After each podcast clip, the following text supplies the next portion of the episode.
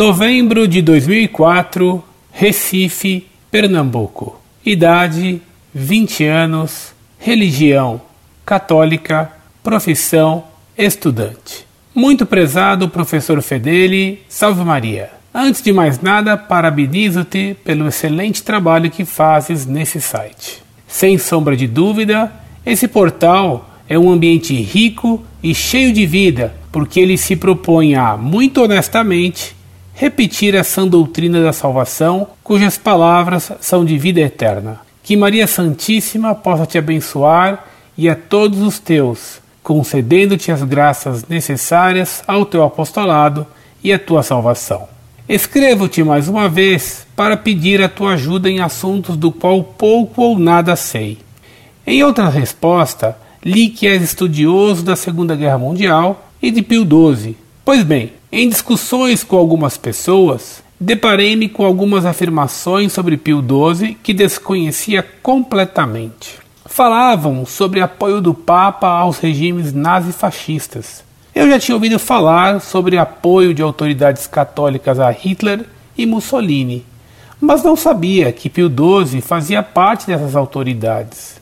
Alguns dos argumentos e referências que me foram apresentados foram os seguintes: aspas, Joseph Rovan, autor católico, comenta o acordo diplomático entre o Vaticano e o Reich nazista em 8 de julho de 1933.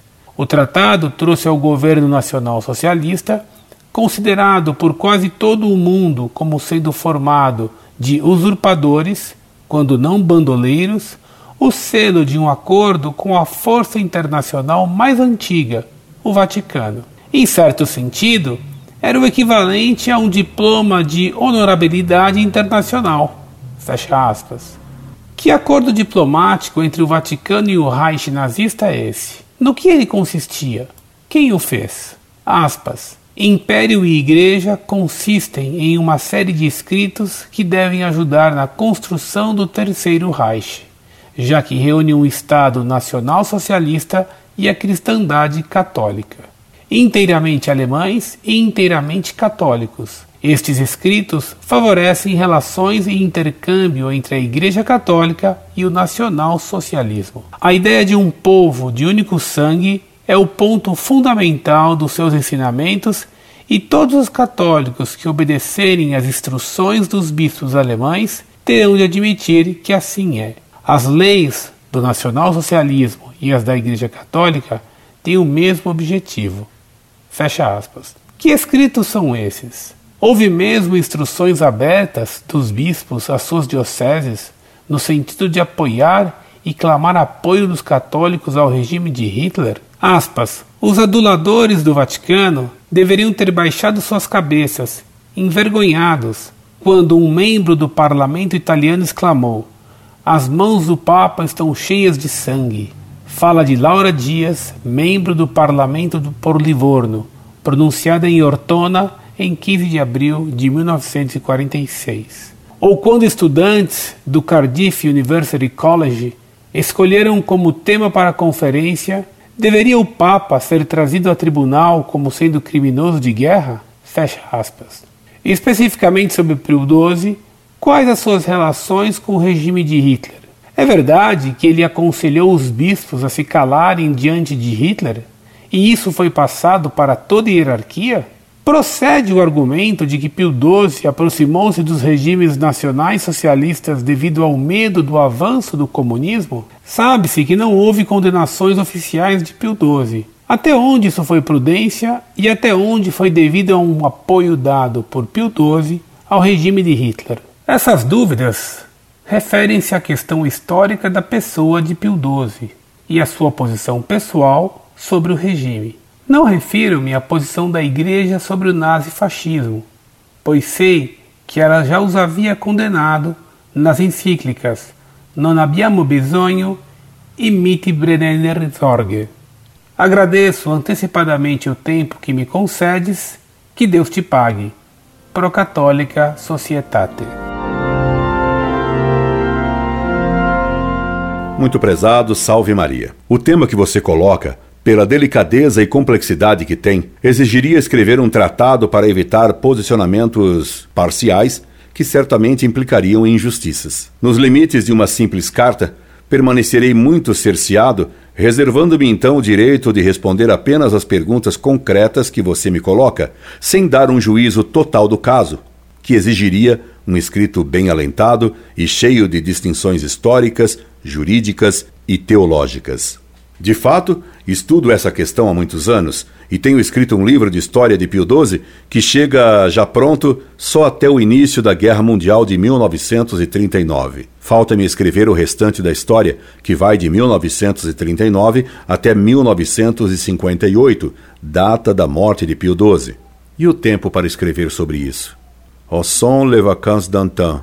Onde estão as férias de antes? Creio que é feita muita simplificação ao se condenar a política de Pio XII, tanto como aprová-la sem crítica. Alguns, como esses que você cita, que desejavam processar Pio XII como criminoso de guerra, raiam pela loucura. Outros há que, fechando os olhos a problemas graves, querem canonizar Pio XII como santo. E estes raiam pela cegueira. E tantos loucos como cegos não são bons juízes. E o pior, que loucos e cegos falam muito sobre o que não sabem direito. É absolutamente certo que Pio XII sempre viu Hitler com maus olhos e que o tinha pessoalmente como um homem furioso e criminoso. Mas é certo também que ele trabalhou para ser assinada a concordata com o regime nazista, dando a ele um aval que o energúmeno Hitler explorou para enganar os católicos. Pio XII fez a concordata com o governo de Hitler porque ingenuamente pensava que, tendo um documento oficial assinado por Hitler, isso garantiria os direitos da Igreja na Alemanha. Triste e trágica ilusão. Ledo e romântico engano. Também Chamberlain e Daladier acreditaram na assinatura de Hitler no Tratado de Munique em 1938. Estava-se na época em que ingenuamente se acreditava em tratados assinados por canalhas, criminosos, como Hitler e Stalin. Foi exatamente o Acordo de Munique que trouxe a Guerra de 1939, apesar da assinatura do apedeuta nazista. É verdade também que muitos bispos alemães apoiaram Hitler, como é verdade também que o bispo de Münster, Clemens von Galen, não se calou diante dos crimes e das ameaças de Hitler, protestando alto contra os crimes nazistas. É verdade também que quando o cardeal Initzer, de Viena, apoiou Auschwitz e gritou Heil Hitler, o cardeal Pacelli, futuro Pio XII, o fez vir ao Vaticano e obrigou o cardeal de Viena a voltar atrás e a mudar de posição em 180 graus. O cardeal Initzer teve que assinar um documento condenando Hitler e o Anschluss, o que quase lhe custou a vida, pois seu palácio foi assaltado pelos nazistas que pretendiam atingir fisicamente ao cardeal reviravoltesco. Hoje se condena Pio XII por ter feito bispos silenciarem por medo de perseguições promovidas pelo assassino criador de Auschwitz. Mas não se condena João XXIII por ter feito assinar o Acordo de Metz com a União Soviética, fechando os olhos para os crimes do comunismo e de seus gulags. Não se condena Paulo VI por ter feito uma política de aliança com os países comunistas. E a famosa Ostpolitik do Vaticano esteve em vigor até a queda do Muro de Berlim. Hoje se exige o diálogo. E são os mesmos que hoje exigem o diálogo com o comunismo e com os hereges que condenam o estilo dialogante de Pio XII com as autoridades nazistas. Claro que condeno e critico esse diálogo com os governantes criminosos nazistas ou comunistas, como condeno também o diálogo com Fidel, com os hereges de todo tipo e com os que usam hoje os métodos eugênicos nazistoides, preconizando o uso de embriões humanos. Você vê, meu caro, que o problema das relações dialogantes da Santa Sé com os regimes totalitários e também com as chamadas democracias liberais do século XX daria muito o que falar. E numa simples carta não cabe um juízo complexo e delicado desse tema tão complicado. Je me réserve donc pour le moment à des plus grandes besoins, só pour le moment. Pelo menos neste momento me reservo a necessidades mais prementes, como a posição de Bento XVI sobre a missa. Rezemos pelo Papa Bento XVI, que quer enfrentar os lobos e os está enfrentando. Repare como os lobos uivam de ódio na mídia e nas sacristias. Repare como o novo pastor supremo da igreja está sendo odiado. Consta até que alguns já nem citam o nome de Bento XVI na missa, na oração após a consagração.